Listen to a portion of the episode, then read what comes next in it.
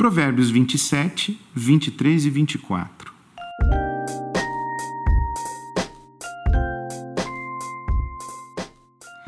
Tome conhecimento do estado de suas ovelhas e dedique-se a cuidar de seus rebanhos, pois a riqueza não dura para sempre e pode ser que a coroa não passe para a geração seguinte.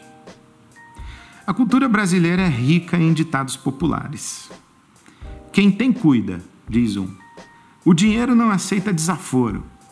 E o outro, o gado engorda debaixo do olho do dono. Esses são pelo menos três ditados populares da, que revelam a mesma sabedoria do provérbio de Salomão.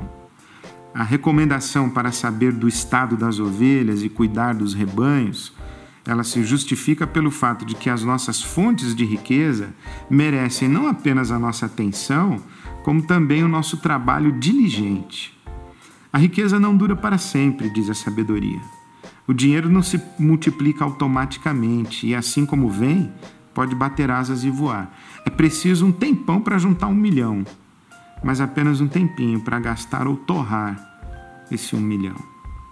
E ninguém cuida melhor do gado que o próprio dono. Ninguém é tão zeloso das suas riquezas quanto você mesmo.